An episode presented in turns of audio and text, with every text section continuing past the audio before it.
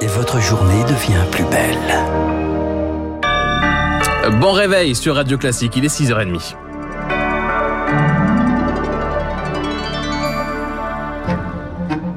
La matinale de Radio Classique avec Baptiste Gabory. Et à la une ce matin, c'est l'arrivée d'un nouveau Premier ministre britannique. Rishi Sunak, désigné hier nouveau chef des conservateurs, va entrer en fonction ce matin, cinquième Premier ministre depuis le Brexit en 2016. Le roi Charles III va le charger de former un nouveau gouvernement. Deux mois après sa défaite face à Liz Truss, Sunak tient sa revanche et devient un symbole Perronin. Il est le plus jeune Premier ministre depuis plus de deux siècles. À seulement 42 ans, Rishi Sunak est aussi le premier homme non blanc à entrer au 10 Downing Street. Petit-fils d'immigrés d'origine indienne, il suit le parcours typique de l'élite britannique, Oxford, Stanford aux États-Unis, et commence sa carrière chez la prestigieuse banque d'affaires Goldman Sachs. En 2015, il entre en politique, est élu député, c'est le début de l'ascension fulgurante. Très populaire chez les conservateurs, il séduit Boris Johnson, qui le nomme ministre des Finances en 2020. Ce partisan du Brexit et de l'austérité budgétaire va alors s'atteler au sauvetage de l'économie britannique pendant la crise du Covid. Aujourd'hui, c'est à une autre crise que le futur Premier ministre est confronté avec une inflation à plus de 10%.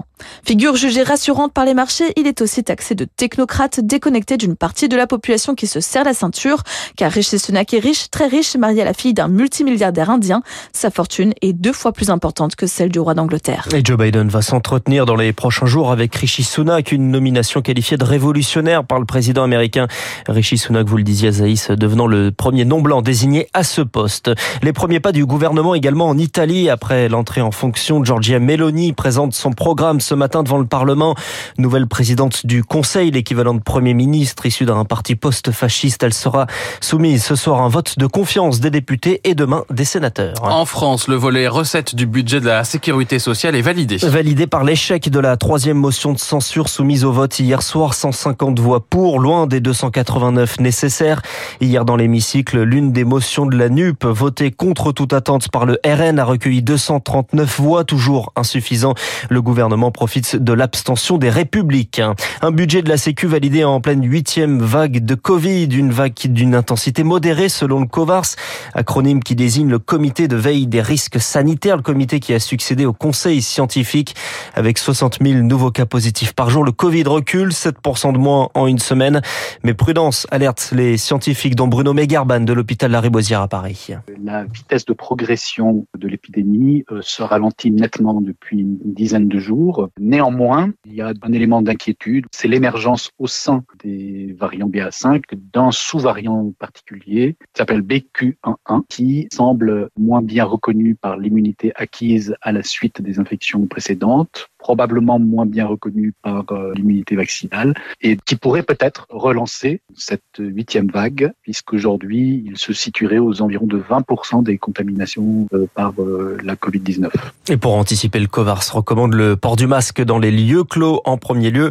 Les transports, des transports qui pourraient rouler au ralenti en région parisienne. Un appel à la grève de la RATP, de l'intersyndicale FOCGT, UNSA. Ce sera le 10 novembre avec pour objectif zéro métro, zéro RER, moyen de pression pour des augmentations de salaire. Dix femmes rapatriées de camps en Syrie mises en examen. Remises à la justice à leur arrivée, c'était la semaine dernière. Elles sont poursuivies pour association de malfaiteurs terroristes et placées en détention provisoire.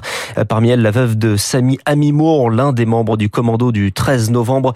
Au total, 15 femmes et 40 enfants sont arrivés en France la semaine dernière. Un an de prison avec sursis requis contre Jean-Marc Morandini, l'animateur de télévision.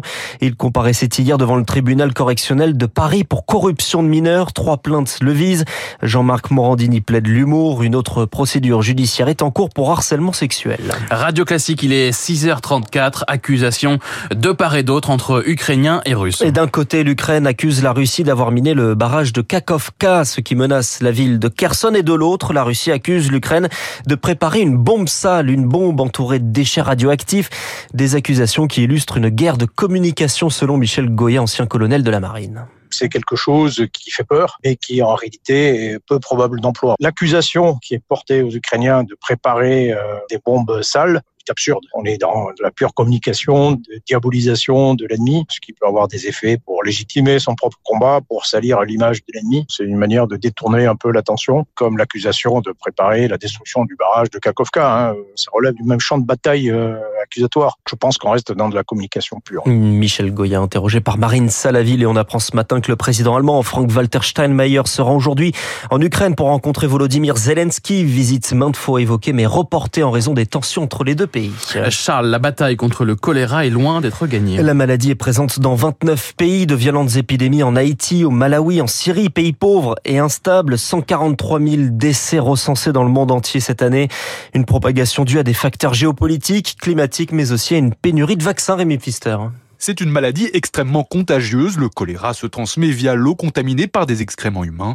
Les épidémies se déclarent dans des pays qui n'ont pas ou plus d'infrastructures sanitaires, rappelle Anne Sénéquier, directrice de l'Observatoire de la santé mondiale à l'IRIS. Il y a par exemple un mix entre les eaux usées et les, eaux propres, c'est-à-dire à la suite d'inondations par exemple, à la suite de tremblements de terre ou, euh, par les conflits de haute intensité qui vont euh, mettre à mal les infrastructures de gestion des eaux, d'autant plus que on, a vu ces dernières années les, les, premiers impacts du changement climatique avec euh, les épisodes d'inondation, de sécheresse. On a un terreau idéal pour la propagation de cette pathologie. Depuis une dizaine d'années, un vaccin existe, mais avec la crise du Covid, les campagnes vaccinales ont été stoppées. À cela s'ajoute une pénurie de doses. 36 millions ont déjà été utilisés, soit les trois quarts de la réserve mondiale, s'inquiète l'infectiologue Renaud Piarou de la Pitié-Salpêtrière à Paris. Il y avait plusieurs fabricants, il y en avait au moins deux. Il y en a un qui jette l'éponge parce qu'il ne trouve pas son compte. Si on doit vacciner euh, 2 milliards de personnes à risque de choléra, on va pas y arriver. Ce qu'il faut faire, c'est d'utiliser le vaccin dans l'entourage des cas. Les vaccins sont donc distribués au compte-gouttes. Les ONG doivent désormais n'utiliser qu'une seule dose au lieu des deux recommandées. Mais cette stratégie comporte des risques car la protection tombe alors à seulement 60% d'efficacité. Les explications de Rémi Pfister. Et puis le sport a un, repos, un retour attendu. Celui de Raphaël Nadal en congé paternité. Il va revenir sur les cours à Paris au Masters 1000 qui commence lundi prochain. Il n'a pas joué depuis son double avec Roger Federer en septembre à Londres. Le sport, c'est aussi le football et la Ligue des Champions.